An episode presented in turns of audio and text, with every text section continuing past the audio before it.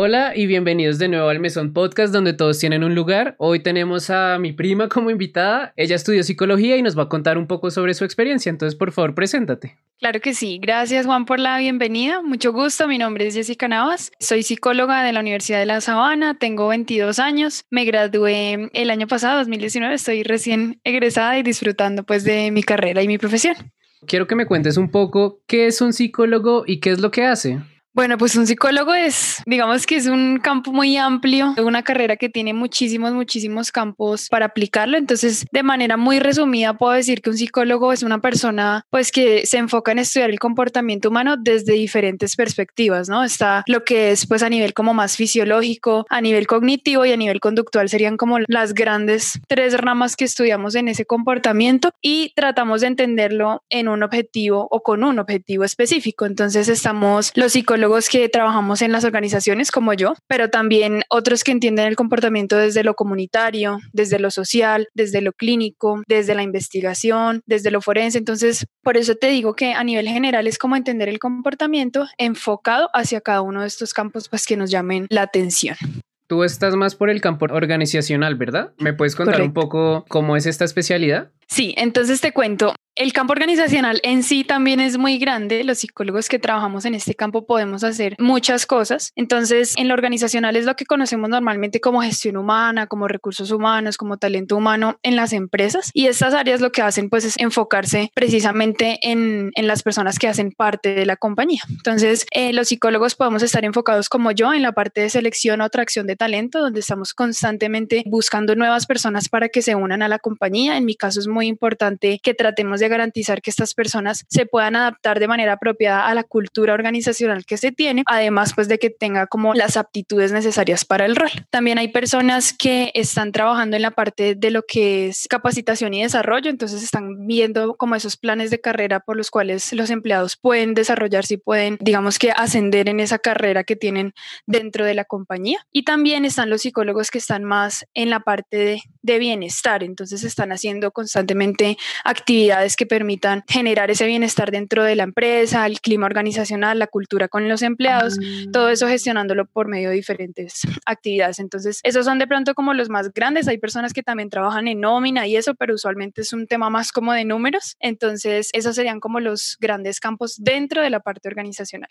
Ahora quiero que me cuentes un poco y que hagas un poco de memoria en por qué elegiste esta carrera, porque cuando te graduaste de 11 te fuiste por este bello campo de la psicología cuando uno está en 11 y está como, bueno, ¿qué me gusta? ¿Qué es lo que no me gusta? ¿Qué quiero hacer? En mi ejercicio como de autorreflexión me di cuenta que a mí me gustaba mucho relacionarme con las personas y me di cuenta pues que la psicología me permitía desde cualquiera de sus campos estar en contacto constantemente con las personas. Entonces, eh, la psicología nos permite conocer a diferentes poblaciones, entender un poco cuál es su contexto, cuál es su situación y cómo eso impacta pues al entorno y a la persona en sí y cómo eso forma la persona que es en este momento. Entonces, cuando hice ese análisis dije, no, pues súper chévere porque puedo darme la oportunidad de hacer eso que me gusta, que es interactuar con las personas y además escoger el campo donde más me guste, si quiero estar con comunidades, si quiero estar en empresas, si quiero estar en clínicas. Me pareció que era como una carrera muy amplia que me permitía tener muchas opciones y que también no me centra en una cosa. Si yo quiero ser organizacional en ese momento, pero me quiero eh, volver clínica, pues basta con que haga, no sé, un diplomado, un posgrado, algo que me permita complementar ese conocimiento y cambiarme de campo. Esta es una de mis preguntas favoritas. Por favor, cuéntanos qué retos tuviste durante la carrera y de pronto qué cositas no te dijeron que te sorprendieron cuando te las encontraste. Yo creo que muchos. Inicialmente el tema, digamos, como de la base clínica. Yo desde que escogí la carrera me quería ir por la parte organizacional, que es lo que estoy haciendo ahora, como les conté, pero al principio hay muchísima base clínica. Uno ve temas de psicopatología de adultos, psicopatología de niños, uno va a psiquiatras y está muy, muy involucrado en la parte clínica. Y cuando yo vi todo esto dije, de pronto esto no era lo que yo quería, porque no veía como ese match entre lo que se estaba haciendo en las clases y lo que yo quería hacer a futuro. Entonces al principio fue como un choque darme cuenta de eso, pero es un poquito contradictorio porque ya con el tiempo me di cuenta cómo esa base clínica me ayuda en cualquiera de los campos. Yo estoy haciendo organizacional y estoy haciendo entrevistas todo el tiempo, pero ese ojo clínico es el que me permite determinar cuándo una persona se puede ajustar o no a esta cultura, cuando veo alguna alerta de algo que yo digo, esto va en contra de nuestra cultura, no se puede ajustar al tipo de equipos que nosotros tenemos o no interactúa de la misma manera en la que nosotros como en nuestros equipos interactuamos. Entonces, con el tiempo me di cuenta que al final era muy útil y que lo necesitaba mucho como base pues en mi carrera.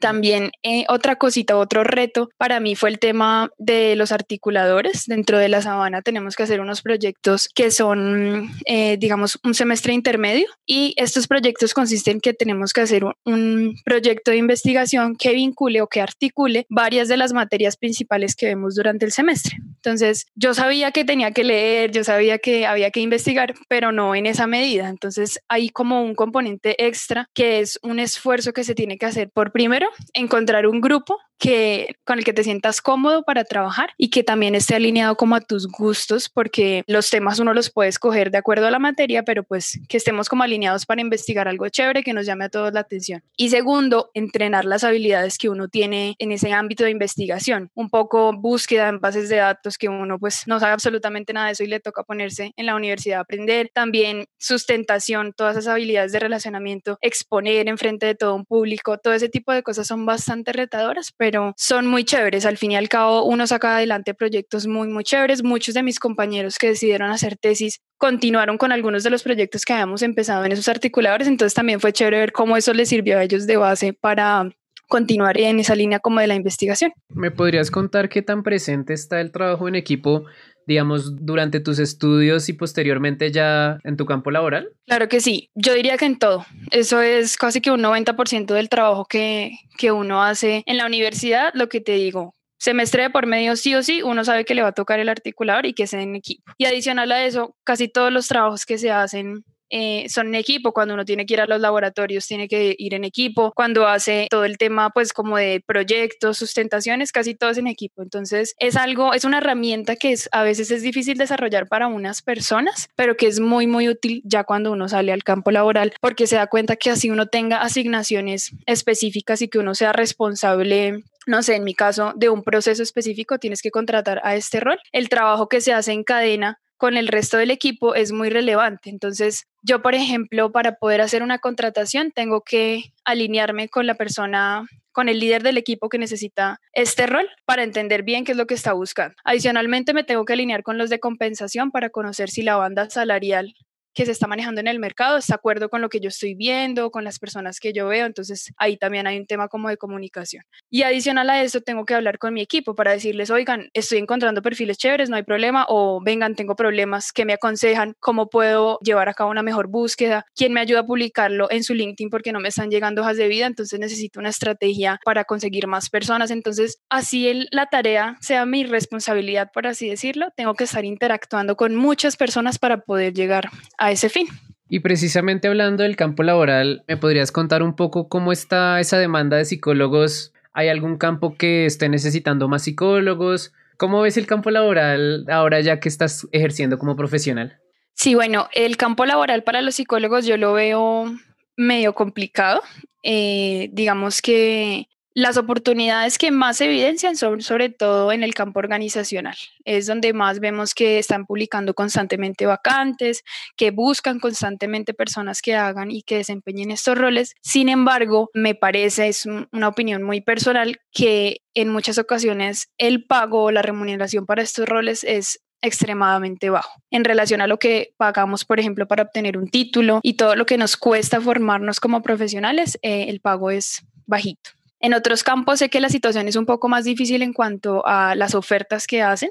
Es un poco más reducida la cantidad de ofertas que tenemos para clínica, para social, usualmente para los proyectos y eso que son relacionados con el gobierno, pues son limitados, es decir, hacen una convocatoria y esos son los que vamos para contratar en el año y pare de contar, entonces son oportunidades muy, muy limitadas y que también tienen ese factor adicional de que no pagan muy bien. Entonces, Aquí en Colombia particularmente yo pienso que el mercado no es, no es muy bueno. En organizacional, repito, están la mayoría de oportunidades y sobre todo en el sector de tecnología, que es el que pues se ha mantenido incluso con este tema de la pandemia, del coronavirus. Es un sector que no se vio afectado por eso y que sigue como manteniéndose y creciendo. Ahorita las necesidades con todo lo que son desarrollos de software son grandísimas. Eh, S4N, que es la compañía donde yo trabajo, tiene muchísimas, muchísimas vacantes que estaban moviéndose normalmente y eso comparado con la competencia y el mercado en ese sector de tecnología es muchísimo lo que uno ve que están contratando y contratando constantemente. Entonces, así lo veo yo pues como a grandes rasgos.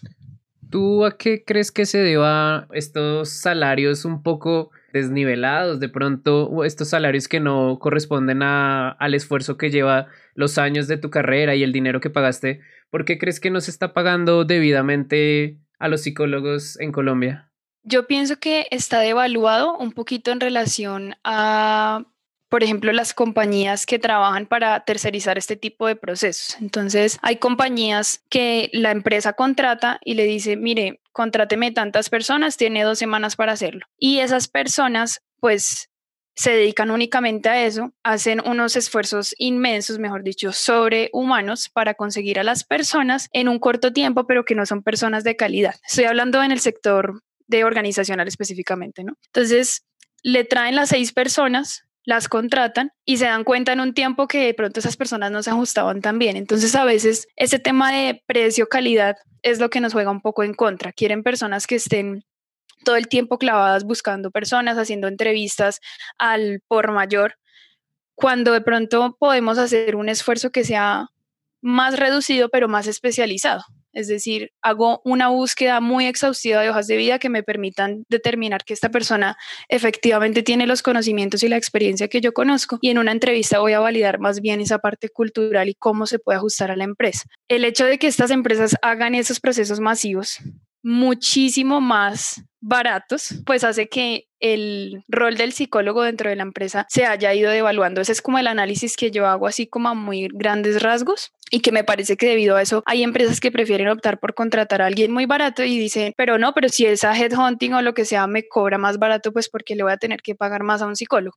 Sí, un poco lo que pasa en el campo audiovisual es que se tiende como a malcriar a los clientes porque siempre terminan buscando como el que les cobre más barato y no el que lo haga mejor, pero pues digamos que ya esos son un temas que, que creo que ya vienen desde hace muchos años y que desafortunadamente nos tocaron a nosotros quiero que me cuentes qué es lo que más te gusta de ser psicóloga. Creo que se liga con lo que te contaba ahorita de por qué escogí la carrera, ¿no? Me encanta muchísimo mi trabajo, me permite interactuar constantemente con nuevas personas y casi todos los días conozco nuevas personas. Entonces es muy chévere porque me permite conocer la historia de cada una de esas personas, toda su experiencia. También extraigo aprendizajes porque algo que hacemos usualmente es que preguntamos acerca de situaciones retadoras o situaciones difíciles. A veces la gente cree que es como para corcharlos o para quiero mirar cuál es su talón de Aquiles y realmente lo que nos permite eso es extraer cómo esa persona aprende de estas situaciones difíciles y qué hace con, con ese aprendizaje. Entonces, esa es la parte como más valiosa que yo me llevo de esas entrevistas que hago a diario. Es muy chévere también algunas experiencias a gente que termina, no sé, no, y me fui de viaje y me pasó esto, me pasó lo otro. Entonces uno termina en una conversación más que en un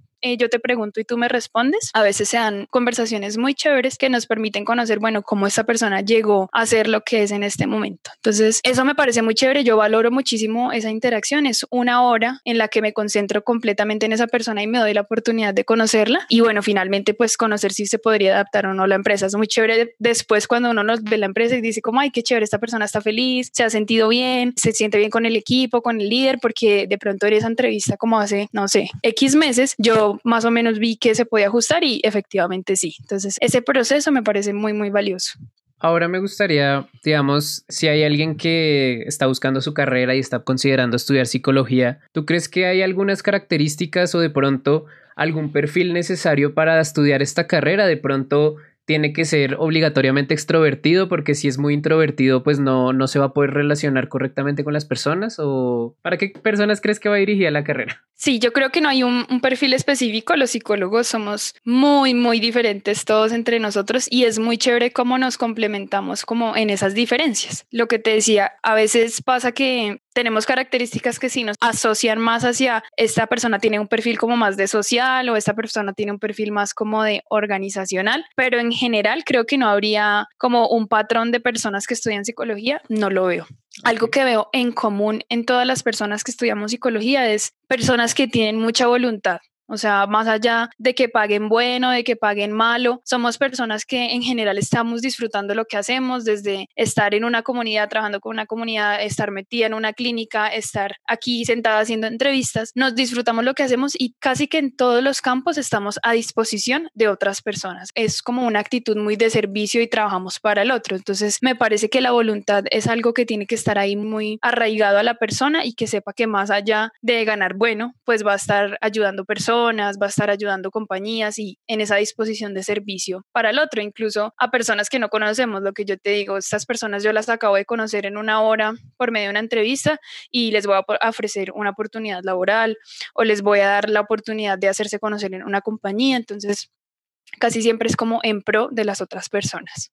Me gustaría preguntarte si hay algún estereotipo o prejuicio hacia los psicólogos que te gustaría desmentir, de pronto que es una carrera, yo he escuchado por ahí que es solo una carrera para mujeres o algo por el estilo. Sí, eso es cierto, ese estereotipo está y lastimosamente se cumple. Ese no, no se podría desmentir porque si vamos en temas de proporción, sí son más las mujeres que lo estudian, pero no siento que sea una carrera de mujeres. Por ejemplo, ahorita hay una corriente nueva que está surgiendo pues de, manera digamos que orgánica y es la psicología del deporte. Y es muy chévere porque casi todos los chicos se enfocan en esa, en esa carrera no todos, pero es muy chévere porque es un poco desde otro ámbito también cómo podemos aportar desde la psicología y ahí también tenemos chicas, es decir, hay hombres, hay mujeres y ambos pueden aportar en la misma medida, pero los chicos se tienden a ir como por esa, por esa línea y están trabajando unas cosas muy, muy bacanas en esa nueva línea. De hecho, creo que ahorita hay pocas universidades que tienen esa especialización en psicología del deporte, pero tienen unas vainas de verdad que uno queda como, wow,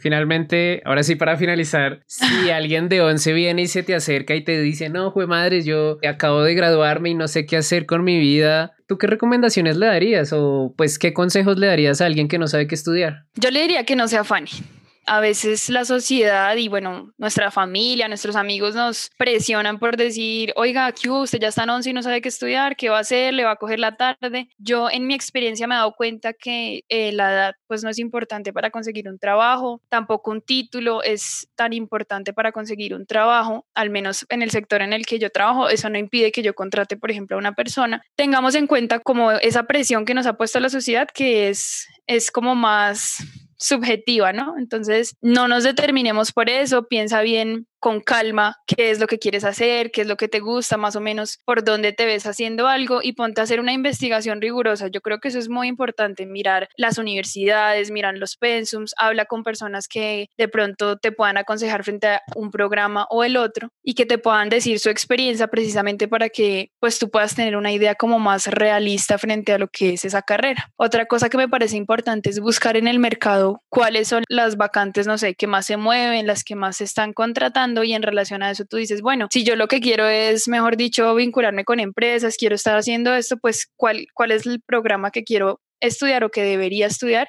en pro de que tenga muchas oportunidades en ese mercado a futuro. Voy a poner un ejemplo. Ahorita los ingenieros de sistemas. Con todo este tema de la pandemia nos hemos dado cuenta que la empresa que no esté en todo este tema digital, pues básicamente tuvo que parar toda su actividad durante la pandemia. Entonces, vemos que en pro de esa parte de la tecnología deberíamos estar estudiando carreras que estén relacionadas con eso y que independientemente de lo que estés haciendo, de las funciones, las puedas hacer desde casa, desde la oficina, que no te limite a hacerlo en físico. Eso va a ser un pro, por ejemplo, a futuro. Entonces, hacer ese tipo de análisis acerca del mercado creo que te puede funcionar muy bien para tomar una decisión si es pues lo que está alineado con lo que con lo que a ti te gustaría. Entonces, creo que ese sería como el consejo a grandes rasgos, no afanarse, hay que estudiar inglés, muy, muy importante ahorita. Si no sabes qué estudiar, ponte a estudiar inglés mientras decides porque todas las oportunidades laborales te van a pedir inglés y sobre todo eso te va a abrir campo a nivel internacional. Puedes trabajar en remoto con compañías que estén ubicadas en Estados Unidos, en cualquier parte del mundo, entonces también te da oportunidades muy chéveres a nivel laboral.